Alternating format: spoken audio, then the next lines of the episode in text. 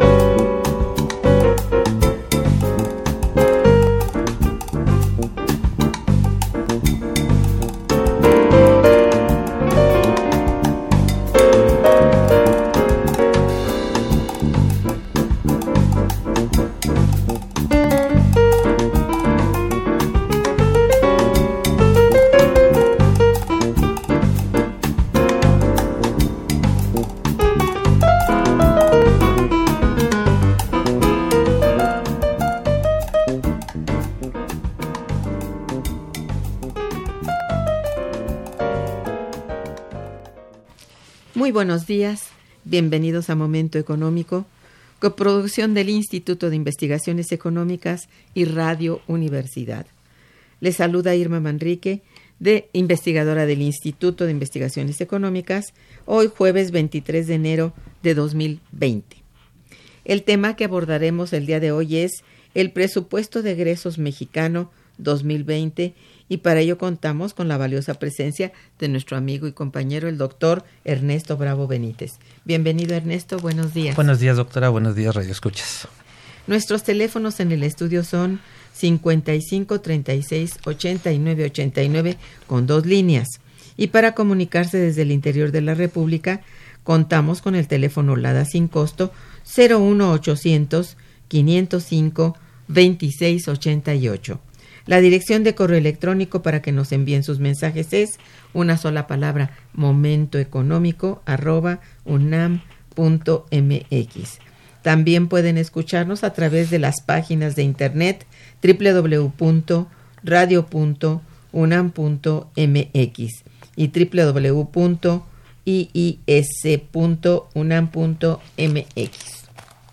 De nuestro invitado. Ernesto Bravo Benítez es doctor en Economía por el posgrado en Economía de la UNAM. Cuenta con maestría en Ciencias Económicas también por la UNAM y licenciatura en Economía también por la misma universidad. Es miembro del personal académico del Instituto de Investigaciones Económicas, adscrito a la Unidad de Investigación en Economía Pública. Sus líneas de investigación son Estado y Cambio Institucional, Economía Monetaria, Crecimiento y Desarrollo. Es profesor en la Facultad de Economía de la UNAM, en donde ha impartido materias de economía pública, elección pública, finanzas públicas y de teoría monetaria, cursos de microeconomía en el posgrado de economía también de la UNAM y de economía aplicada en las universidades Benito Juárez de Oaxaca, del Estado de México y en la maestría en seguridad nacional de la Escuela Superior de Marina ha dictado y colaborado con el Instituto Belisario Domínguez del Senado de la República. Tiene publicado un libro en coordinación, La crisis económica mundial, y varios capítulos escritos en libros y artículos publicados en revistas nacionales y extranjeras. Pues muy bien, al inicio de diciembre de 2019 se cumplió el primer año del gobierno de Andrés Manuel López Obrador y de la llamada Cuarta Transformación. Como cada fin de año se planteó y aprobó el presupuesto de egresos para el año siguiente y en esta ocasión para 2020. Ernesto, ¿qué comentario te merece la estructura y los objetivos del presupuesto de egresos de 2020? Gracias, muy buenos días.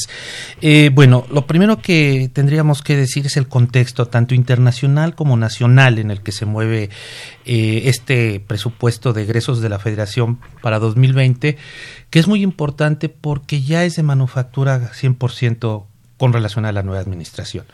No olvidemos que el presupuesto del 2019 todavía fue hecho bajo los grandes lineamientos eh, económicos de la anterior administración. Entonces este presupuesto ya, su diseño fue completamente confeccionado por las directrices marcadas en el Plan Nacional de Desarrollo eh, presentado a mitad del año pasado por el actual mandatario.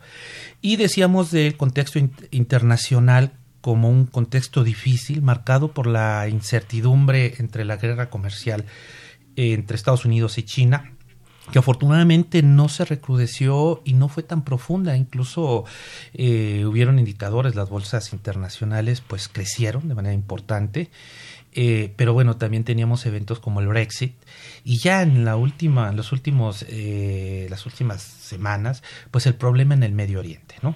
Entonces, sí es un ambiente convulso, ¿verdad? Que puede afectar un poco eh, a los mercados financieros internacionales y a las inversiones eh, globales. Eso con respecto al eh, contexto internacional. Y con respecto al contexto nacional, pues también digamos que es un poco complejo porque la economía pues no creció eh, de la manera que se esperaba. 2% que era eh, los criterios generales de política económica que se planteaba para el 19, vamos a estar por ahí entre un 0.3 y 0.5% de crecimiento que efectivamente queda por debajo de esa cifra eh, proyectada, pero también entendamos que no tuvimos una crisis eh, de inicio de sexenio como en otros momentos cuando la economía caía en ese primer eh, año, no se diga la administración, por ejemplo, del presidente Ernesto Cedillo, que el primer año cayó 5% la economía. ¿verdad? Entonces aquí finalmente hubo un leve crecimiento, pero también eso condiciona, ¿no? Y ese leve crecimiento pues se debe a que la inversión privada pues no se dinamizó, hubo buen comportamiento de la inversión extranjera directa, las remesas ayudaron, fue un momento histórico en términos, fueron más de 37 mil millones de dólares que vinieron por concepto de remesas. Sí, sí, fue fuerte. Fue fuerte y eh, la infraestructura, el gasto público en infraestructura, pues no pudo dinamizarse mucho porque pues las licitaciones, algunas objeciones a los grandes proyectos como Dos Bocas, como el tren, eh, digamos, eh, transpeninsular y el transísmico, junto con el nuevo aeropuerto no pudieron empezar y se distrajeron recursos importantes para el pago del anterior este aeropuerto. Entonces eso hizo de este presupuesto un presupuesto complejo para su diseño, pero muy comprometido en dos grandes áreas en mi opinión, ¿no? La primera pues tiene que ver con el gasto social. Cerca de, dentro del gasto programable, pues dos terceras partes se van a ir a, a este fin y para gasto económico pues está pensando más cerca de una cuarta parte, ¿no?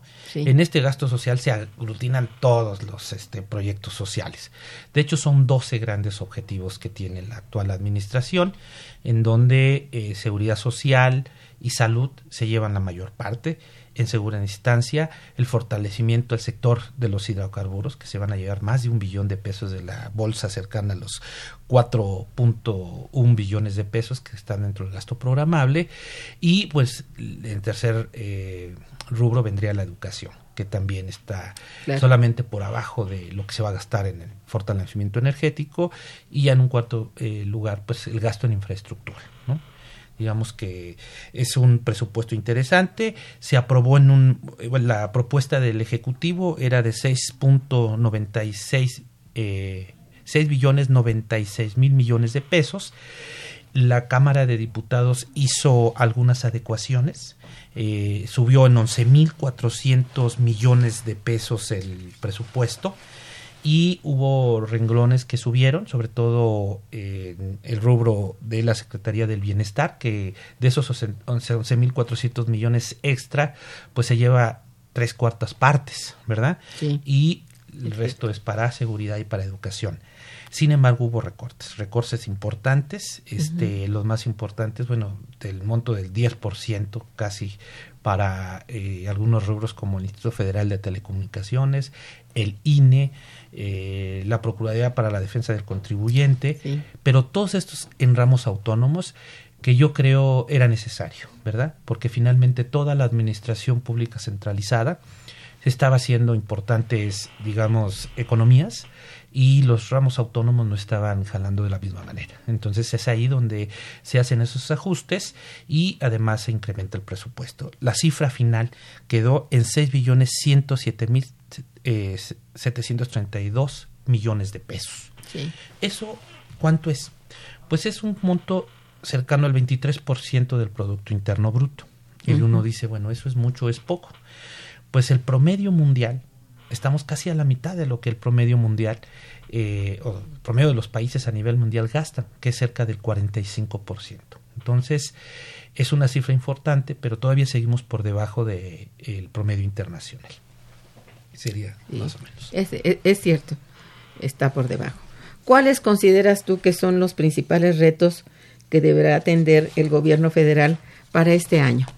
Yo considero que, bueno, el principal reto pues es el económico, en lo que nos está finalmente atañendo, porque ese 0.5% que pudiésemos estar creciendo, pues todavía no tenemos el cifra- la, la- la cifra exacta dada por INEGI, eh, pues es una cifra que no nos ayuda, ¿no?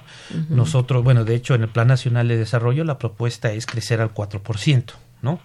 Entonces, eh, de hecho, ya la actual administración adelantó las licitaciones de muchos proyectos, ¿no? Entró, en, eh, digamos, en contacto con la iniciativa privada para eh, impulsar de manera, digamos, eh, entre la iniciativa privada y el se- el sector público cerca de 147 grandes proyectos que van a representar una inversión privada de 40 cerca de 43 mil millones de pesos, nada más de la privada, ¿no?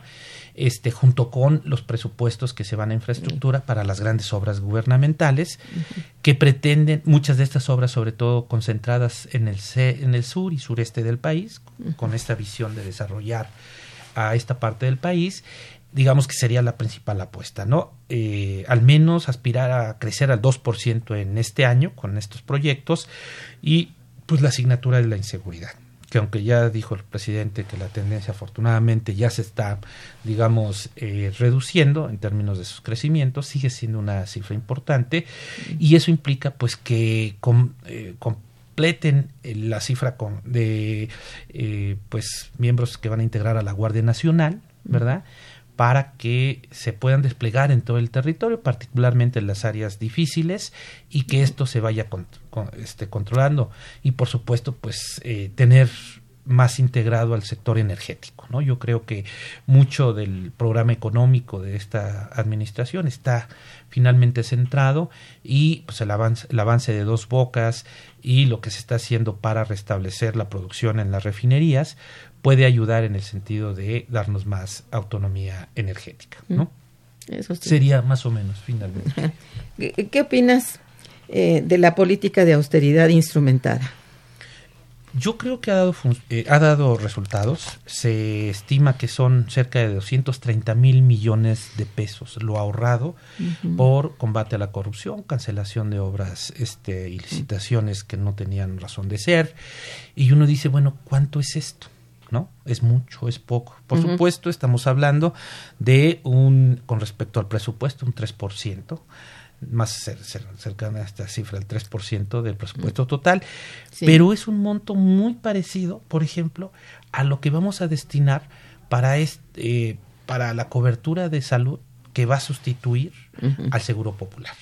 Sí. Entonces, este costo para eh, la nueva, digamos, etapa en materia de eh, salud para la población abierta se está financiando casi en su totalidad o se financiaría con los ahorros en materia de restricción presupuestal y de este, austeridad. ¿No? Sí fue fuerte el, el- el- el costo de haber hecho esto, se compactaron estructuras, este, se despidió gente. Es esto muy Eh, grave, ¿no? Es, es, es, Es, la parte más sensible. es la parte más sensible, lo dijimos, creemos que pudo haber sido, eh, digamos, más quirúrgico, ¿no? El, el, el ajuste, pero tenían que tener, me imagino, control. Esperemos que esto ya se racionalice para que finalmente, sobre todo en términos de mandos medios, este, que fueron eh, los que pudieron haber salido eh, principalmente, Pues sí. digamos, afectados y que eran los que llevaban la responsabilidad de muchos programas, ¿no? Eh, donde finalmente se tiene ubicada los dispendios era en los altos mandos, ¿no? Las direcciones generales adjuntas, en las coordinaciones de asesores, que todavía siguen ahí muchas y hay que meterles tijerazo. Ahí es donde se deberían de seguir haciendo las políticas de, bueno, concentrarse en la política de austeridad, pero me parece un monto importante, ¿verdad? Esta cifra cercana a los 230 mil millones de pesos que se ahorraron por eh, combate a la corrupción y austeridad. Bueno, está bien. El presupuesto, desde luego, el PEF, como se le dice en general, es muy extenso. Sí. y por tanto nos concentraremos en la explicación de algunos de sus rubros que en este momento considero son los prioritarios. ¿Qué comentario te merece lo dispuesto en cuanto a infraestructura? Como ya habías dicho, hubo una disminución. Eh, ¿Qué es lo que opinas de esto?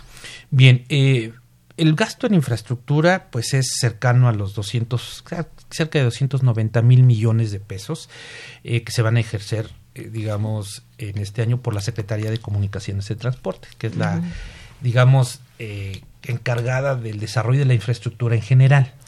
Esto es independiente de lo que va a gastar Pemex y la Comisión Federal de Electricidad, que junto con la SCT son las encargados de el gasto en infraestructura. Estamos todavía muy por abajo de lo que nos recomiendan a nivel internacional. Por ahí incluso Carlos Slim propuso llegar al 5% del PIB eh, del gasto en infraestructura. Estamos a la mitad, estamos a 2.5. ¿no? Con respecto al PIB. Entonces, considero que sí es un monto importante, pero se tiene que eh, incrementar este, es- esta bolsa, este, este fondo. Y bueno, está concentrado en las grandes obras que ya conocemos, ¿no? Sí. El nuevo aeropuerto, Dos Bocas, el transpeninsular, este, el transísmico y pues el restablecimiento de las finalmente eh, refinerías que estaban trabajando a muy bajo nivel y que han requerido también adecuaciones importantes para poder restablecer su producción. ¿no? Ajá. Eh, bueno, ¿qué sucederá entonces en materia de empleo y el aumento del salario mínimo anunciado en los primeros días de este año? Porque esa es una promesa y pues habrá que sostenerla, ¿no? Claro. Pues venimos con un segundo año, ¿verdad? Eh, de aumentos por encima de la inflación con Sí. respecto al salario mínimo. En este año se autorizó un incremento del 20% a los salarios mínimos, que si consideramos que la inflación se ubicó en cerca del 3.6, 3.7%, pues hace, digamos, una ganancia interesante, ¿verdad? Para, eh, digamos, el restablecimiento del poder de compra del salario mínimo, que desde 1976, dicho sea de paso, pues ha tenido una tendencia declinante y es hasta este momento en que finalmente, de hecho ya había empezado un poco su recuperación sí. con el control de la inflación ant- antes de que llegara esta administración, pero el incremento es importante. Y lo, lo que habría que remarcar porque ya está más que comprobado con estudios diversos estudios es que el incremento en los salarios mínimos no impacta la inflación por una parte y además fortalece el desempeño del mercado interno ¿no? entonces eh, eso junto con la contratación ya de más personal que se Sí. tiene con todas estas obras de, de la administración pública y el compromiso por más de casi 43 mil millones de dólares de la iniciativa privada, creemos que se dinamiza el empleo y se puede fortalecer el, el mercado sí. interno con este incremento salarial. Me imagino que también se va a dar un efecto en cadena para los salarios promedio y los industriales, ¿no? Derivado de este incremento. Entonces, eh, creo que es bueno para el empleo y para el salario. Ah, Está bien. Estamos en Momento Económico, programa que se transmite a través de Radio Universidad, conversando con el, nuestro invitado, el doctor Ernesto Bravo Benítez, acerca del presupuesto de egresos de la Federación en México 2020. Vamos a hacer un breve corte musical e informativo y regresaremos. Está escuchando Momento Económico.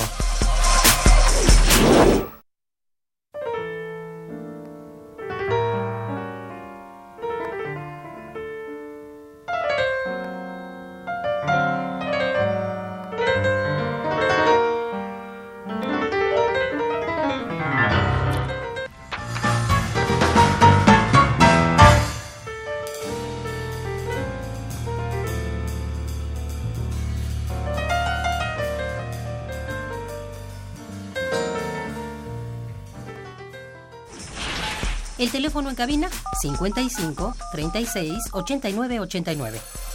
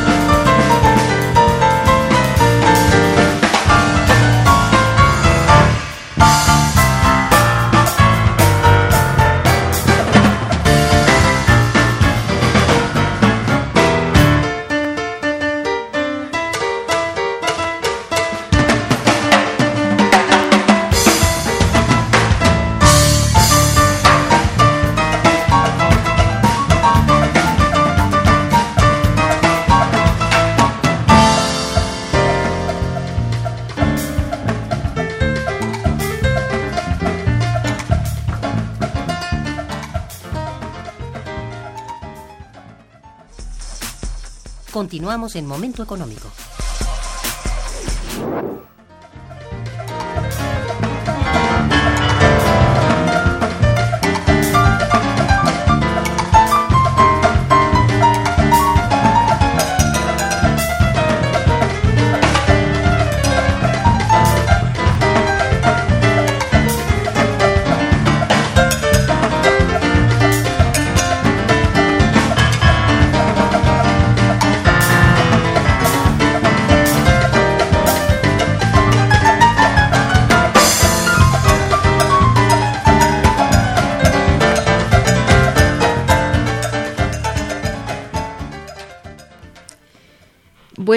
Ernesto, en cuanto al gasto social y la política correspondiente, ¿qué sucederá, sucederá de acuerdo a lo destinado para este año? Y bueno, es un es el monto más importante dentro del gasto Sí, presu- sí. eh, del presupuesto programa. Hablamos que el gasto que se destina, destina a programas de este tipo entra dentro de la clasificación del gasto programable, que Sí. es cerca del 72% del presupuesto total.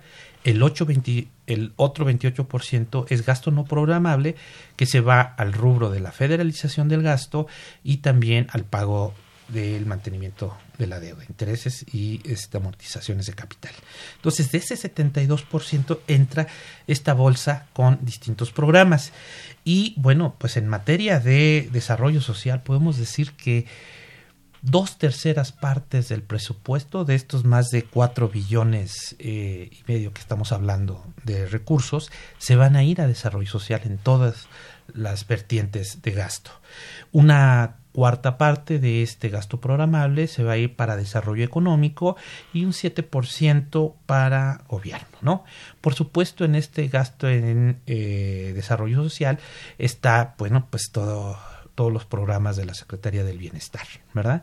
Eh, los recursos que se van a ir para el Banco del Bienestar, en fin, es, eh, digamos, eh, la apuesta por el desarrollo social sería lo que distinguiría a este presupuesto de 2020 Sí. por este monto tan tan tan importante de dos terceras partes, ¿no? Bien, y en materia de política fiscal, en particular los impuestos, ¿qué disposiciones hay para este año que comienza y que ha inquietado bastante a algunos sectores? Bueno, eh, hablamos que pues eh, esta administración, en el marco del Plan Nacional de Desarrollo, pues se compromete finalmente a mantener finanzas públicas equilibradas, incluso con un presupuesto, bueno, un superávit primario del 1%, y donde esos 6 billones 107 mil eh, millones de pesos que finalmente al que llegó el presupuesto están amparados con su respectiva fuente de ingresos. ¿Cómo estamos por ingresos para, digamos, financiar este gasto? El 57.5% lo aportan los impuestos. Impuestos directos como el ICR, personas físicas y morales, ¿no? Eh, impuestos in- en, cerca del 30% pues lo aporta el ICR y eh, impuestos indirectos como el IVA en donde pues van a estar aportando cerca del 17% y algunos otros impuestos como el ISAN, como los impuestos al comercio exterior. De ese siete, bueno, 57.4% de esa bolsa de ingresos los aporta los impuestos directos e indirectos, pero también cerca de un 13% de eh, los ingresos públicos los aportan las contribuciones a la seguridad social. Es un monto nada despreciable, ¿verdad? Y los ingresos de la, del sector paraestatal y las empresas productoras del Estado, pues van a aportar cerca del 18%. Y un casi un 10% restante viene por eh, concepto de financiamiento, ¿no? Pues sí. Entonces, eh, es un monto en donde finalmente pues eh, los impuestos son la, la parte más importante pero seguimos rezagados no olvidemos que estamos por abajo del promedio de la OCDE en materia de captación tributaria y pues son asignaturas que tendrán que irse resolviendo también por esta administración. Sin embargo, recordemos que hasta el 2022 tenemos eh, la posibilidad de una reforma tributaria. Este gobierno se comprometió a no subir impuestos, a no crear más impuestos y a no subirlos más allá de la inflación, ¿no? Entonces, eh, digamos que la política tributaria se mantiene en los mismos lineamientos que el año pasado y sería hasta después de las elecciones, ¿verdad? De el 2021 en donde pudiéramos empezar a discutir la posibilidad de una nueva reforma fiscal a fin de hacer crecer esta parte de los ingresos públicos que corresponden a los impuestos para ponernos en línea, al menos con el promedio de América Latina, sino es que con el promedio de la OCDE. Bueno, la explicación de otro de los puntos más importantes para nuestra sociedad, cómo está lo dedicado a este sector del presupuesto, es decir, eh, la educación. Bueno, la educación, lo habíamos dicho que es el cuarto, es el tercer eh, rubro en importancia en materia de gasto, casi muy similar, son por abajo de lo que se va a gastar en eh, el fortalecimiento energético. Sí. ¿A cuánto asume esta bolsa? Pues se van a destinar 805 mil 500 millones de pesos para educación, ¿no? Eh, sí es importante este monto, pero es casi muy similar al monto que vamos a pagar para el, mantenimiento de la deuda. ¿no? Sí. Entonces, eh, y bueno, habría que comentar que cerca del 98% de esta bolsa para educación se va a gasto corriente, ¿verdad? Y solamente el 1.9% para adquisición de bienes inmuebles y 0.1% para adquisición de obra pública, ¿no? Es decir, que eh, al menos en educación, pues eh, lo que se quiere es cubrir, digamos, la nómina y digamos un crecimiento del stock de eh, físico para la prestación del servicio no podremos esperar un crecimiento importante, ¿no? Porque lo que se quiere más que nada es darle mantenimiento. Ah, eh, estaba muy deteriorada la infraestructura educativa, eh, entonces, pues más que construir nuevos planteles, lo que quiere la SEP es darles un mantenimiento y ponernos condiciones dignas. ¿no? Em. Pero sí habla de la importancia y el compromiso. De hecho, eh, en materia de educación hubo importantes, eh, digamos, modificaciones. Fue junto con la Secretaría del Bienestar, la Secretaría de Educación fue y la de Seguridad Pública fueron las que tuvieron incrementos presupuestales con respecto a la propuesta del Ejecutivo. ¿No? Entonces sí hay un compromiso tanto por el Ejecutivo como por el Legislativo en materia de desarrollo educativo. ¿no? Bueno, eh, hay aquí una, una llamada de un radio escucha. Sí. Voy a leerte. Eric Ochoa te felicita y felicita al programa. Muchas gracias, señor Ochoa. Dice, deseo un excelente año de trabajo al equipo de Momento Económico. Muchas gracias, señor Ochoa con más programas interesantes como hasta ahora. Pues bueno, eso procuraremos. Muchas gracias. Bien, vamos a un breve corte musical y regresaremos. Está escuchando Momento Económico por Radio UNAM.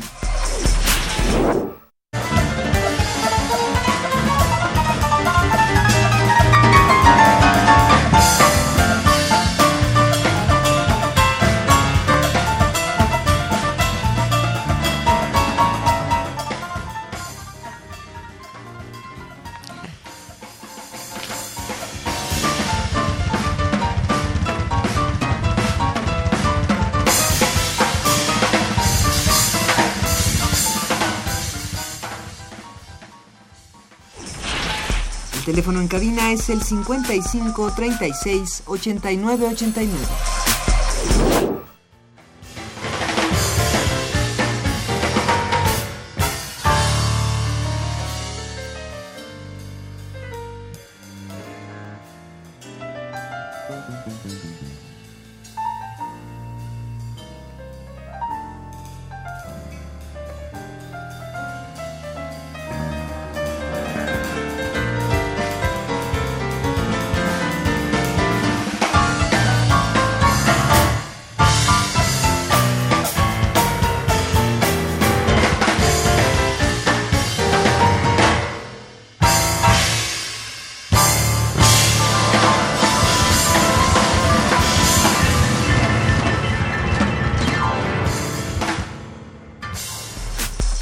Continuamos en Momento Económico. Bien, Ernesto, ¿consideras que los pres- lo presupuestado hasta hoy será suficiente para este año? Bueno, pues se tiene calendarizado, por supuesto. bueno, calendarizado, Ajá. pero Sin suficiente. embargo, Ujú. las necesidades, el índice de desarrollo humano y los niveles tan grandes de retraso que hay, no solamente en el sur y sureste del país, también en el centro y el norte hay Claro. bolsones de pobreza y de atraso. Eh, pues el reciente problema que se tuvo allá en Chihuahua, bueno, en Sonora, con esta eh, situación que sucedió con la inseguridad, de que tardaran mucho para poder llegar a, a esa zona, pues nos habla del deterioro de las vías de comunicación, de la falta finalmente de integración de todo el territorio con vías adecuadas en todo sentido para comunicarnos lo que nos dice que, bueno, el presupuesto, por supuesto que no es suficiente. Le comentaba que estamos eh, a la mitad del promedio internacional, ¿verdad? Gastamos eh, este presupuesto, pues es un presupuesto del 23% del PIB. Entonces, no, definitivamente no alcanza.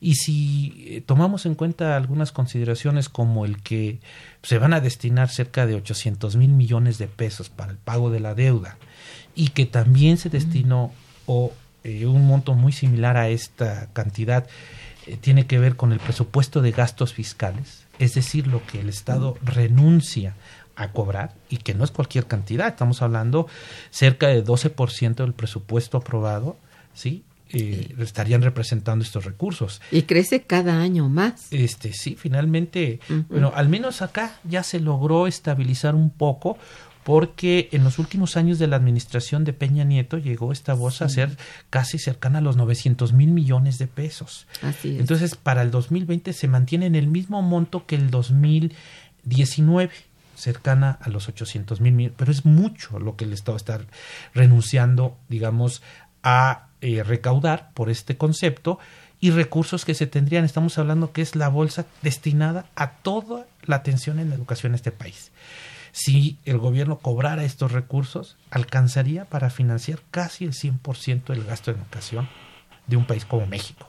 Ahora bien, no debemos olvidar que el presupuesto de México es el segundo presupuesto más grande de América Latina. ¿no? Un presupuesto, digamos, muy cercano a los 300 mil millones de dólares, ¿verdad? Solamente por abajo del brasileño. Lo que hace de este presupuesto un presupuesto grande, complejo, Sí. pero que no alcanzan necesariamente para resolver las grandes necesidades de este país y es una, digamos que llamada de atención para recuperar la visión de planificación de largo plazo y que se reconozcan finalmente la atención de estas necesidades en esos escenarios temporales para que los presupuestos finalmente vayan en ese sentido, ¿no? Pero de que necesitamos incrementar en términos reales y hacerlo crecer, al menos a llegar al 25% en el corto plazo del PIB, es una asignatura pendiente para este gobierno. Sí, y sería muy importante que se pensara muy bien. Muy bien. Mm, De Rafael hecho, Romero, hay, sí, hay una propuesta que hemos estado haciendo sí, en donde, así como la Cámara de Senadores participa para eh, la confección de la ley de ingresos, como una segunda Cámara revisora, se cree, y bueno, estamos proponiendo, lo hemos dicho muchas veces aquí en la universidad, que la Cámara de Senadores también debe de tomar cartas en el asunto Sí. para el diseño del presupuesto eh, de egresos de la Federación. una segunda opinión pudiera ayudar a hacer del presupuesto una mejor palanca de desarrollo o que impulse el desarrollo económico. Muy bien, es totalmente cierto eso. Eh, Rafael Romero te felicita y dice, en materia de seguridad, ¿cuánto presupuesto están considerando? ¿Será suficiente? Pues no, finalmente, mm. bueno, es una de las asignaturas también, digamos, pendientes. pendientes. No, no es despreciable el, el, gasto en, eh, pues, eh, ahora sí que seguridad. Es uno de los más eh, atendidos también. Y bueno, un monto importante se va a destinar para la contratación de estos eh, cerca de 30 mil efectivos que todavía falta contratar como parte de la Guardia Nacional, ¿no? Entonces, eh, bueno, sí es, sí es importante. La seguridad está en el rubro 11, son 12 grandes, 12 grandes rubros de gasto en los que se concentra el presupuesto para este año. La seguridad está en el nivel 11 ¿verdad? O el, número 11, y se le están destinando cerca de 200 mil millones de pesos, ¿no? Que se van a ir principalmente en la contratación de estos efectivos de los que hablamos para completar ya el universo eh, que había propuesto esta administración de, para integrar la Guardia Nacional y poderla desplegar en el territorio para que se puedan atender particularmente los eh, las áreas más difíciles que se caracterizan por su inseguridad. Bien, este Alejandra Mendoza también, bueno, felicita al equipo de Momento Económico y al invitado. Gracias. Dice, para el sector salud se logrará el aumento de la cobertura en todo el país con el presupuesto destinado este 2020 para el sector salud. Se está eh, proponiendo una bolsa de 226 mil millones de pesos que vendrían, digamos, a eh, ser el sustento financiero de esta nueva etapa en materia de cobertura de salud para la población abierta, ¿no? De este nuevo instituto. Y bueno, pues este, igual, ¿no? El rezago es importante, pero es un monto, digamos, no despreciable que va a consolidar. Y la idea es que pueda cubrir a la totalidad de la población abierta que no está atendida por los sistemas tradicionales de INSISTE, este, eh, Pemex y los de las Fuerzas Armadas. Aquí también eh, el señor Ricardo Martínez, que te felicita a sí mismo, dice cómo atenderá el gobierno el sector energético en este presupuesto de 2020. Pues es el segundo rubro de importancia, el fortalecimiento energético tiene destinado recursos cercanos a un billón de pesos, ¿no? Y ese recurso se va a ir, por supuesto, a eh, una parte importante a dos bocas, pero también a y obviamente al restablecimiento de la capacidad productiva de las refinerías, pero también a lo que es electricidad, ¿no? La Comisión Federal de Electricidad también va a recibir recursos importantes, ¿verdad? Para eh, finalmente, junto con Pemex, restablecer eh, al sector pero es el segundo rubro de importancia eh, para esta administración solamente detrás del desarrollo social. Bien, la, el señor mm, Ricardo Martínez también pregunta cómo se atenderá el sector energético en el propio mm, presupuesto. ¿Existirán gasolinazos? Dice. No, finalmente ese es un compromiso, esperemos que así sea, mm. porque sabemos que los energéticos pues son un insumo básico, ¿verdad? Eh, tanto gasolina, diésel, turbocina, etcétera, impactan a la formación de precios, ¿no? Entonces, hay el compromiso de esta administración de que no haya. Lo que se está dando finalmente es nada más una actualización inflacionaria, ¿verdad? Pero el compromiso es que no lo haya y finalmente eso también sirve para la generación de expectativas eh, de inflación, o bueno, para que no se retroalimenten las expectativas inflacionarias, ¿no? Controlando este tipo de insumos también se controla la inflación. Entonces, es una visión económica que finalmente tienen los energéticos diversas aristas, ¿no? Y por lo cual el gobierno se está comprometiendo presupuestal y, y económica y hasta políticamente fuertemente con este sector.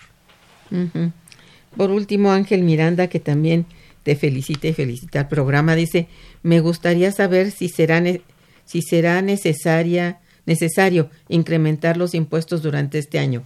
Bueno, aunque sea necesario, parece que no. No se puede.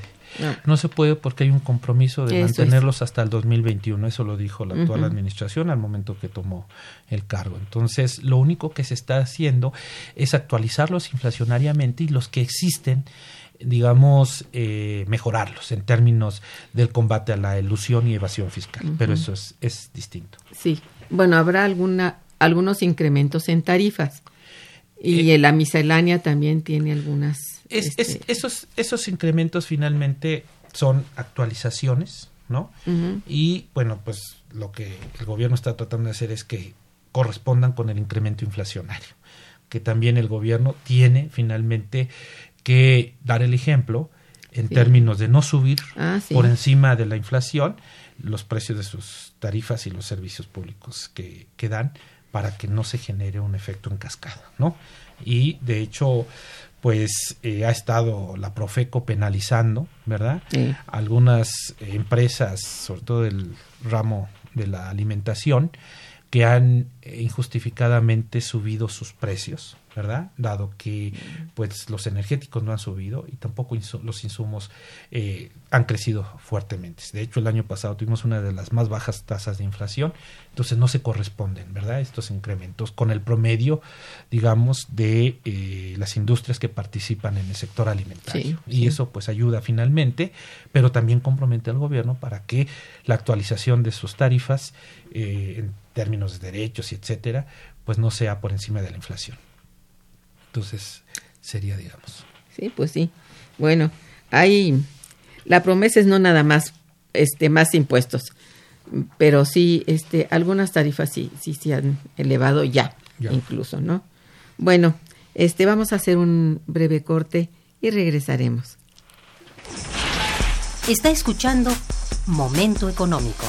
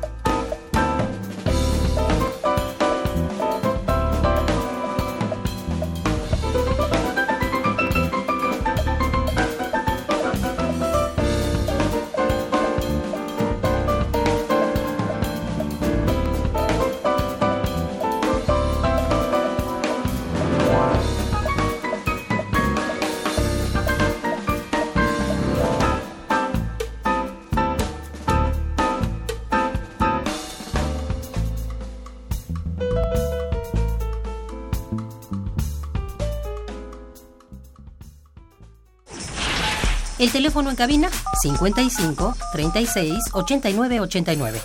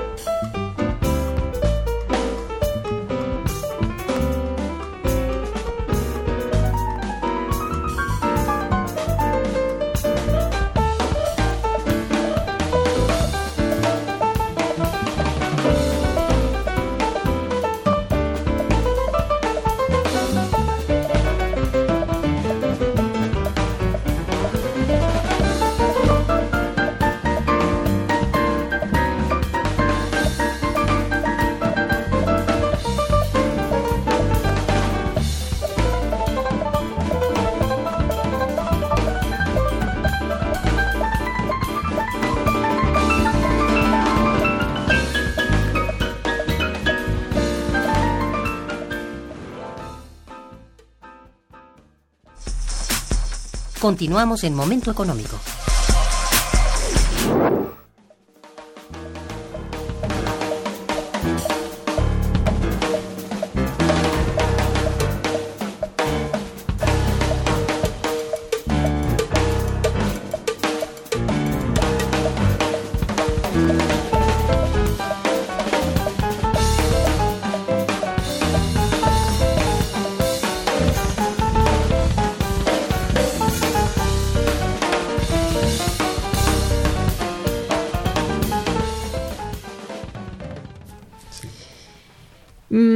Llamada más de Andrea Jiménez, quien te felicita y felicita al programa. Gracias, Andrea. Dice, ¿qué se tiene dispuesto en materia de turismo? Bueno, es uno de, se, se hizo en este presupuesto, digamos, se agrega en 12 grandes rubros de gasto, ¿no? Y eso implica pues que hay sectores que explícitamente eh, no están considerados en estos 12. Ahí podríamos ubicar en el segmento de educación, cultura y deporte para todos las asignaciones para el tema de, del turismo.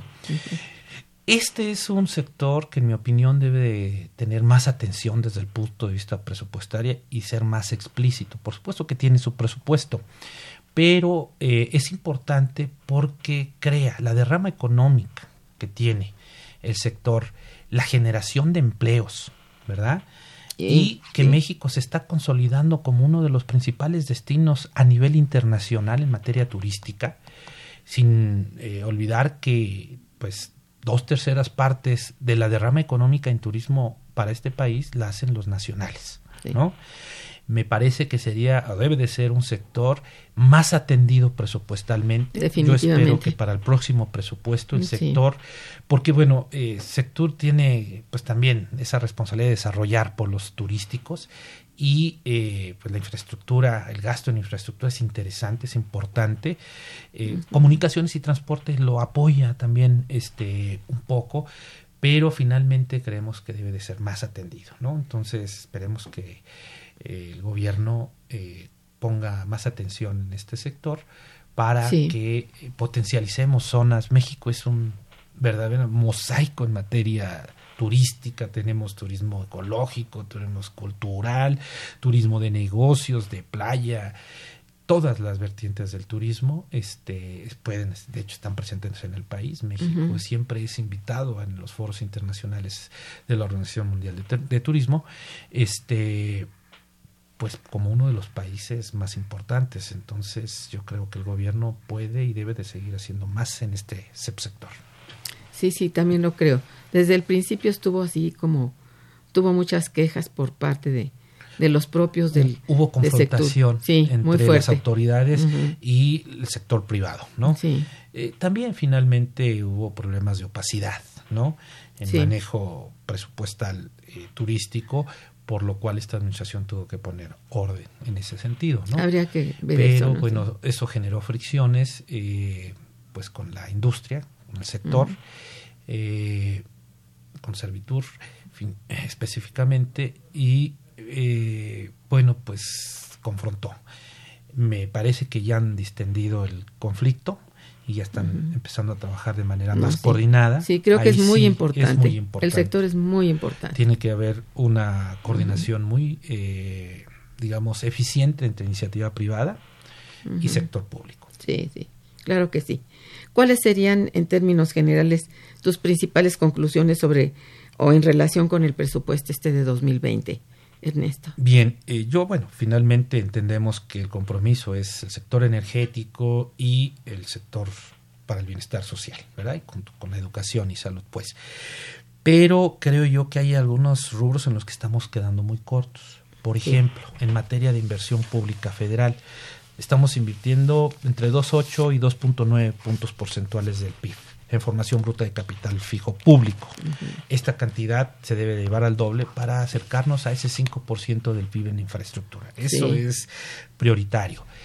Me parece también que el monto asignado a la deuda sigue siendo, sobre todo el ramo 34, que es el del eh, FOAPROA, sigue siendo oneroso, ¿verdad? Este es un monto que se suma al ramo 24, que es el de deuda pública en general.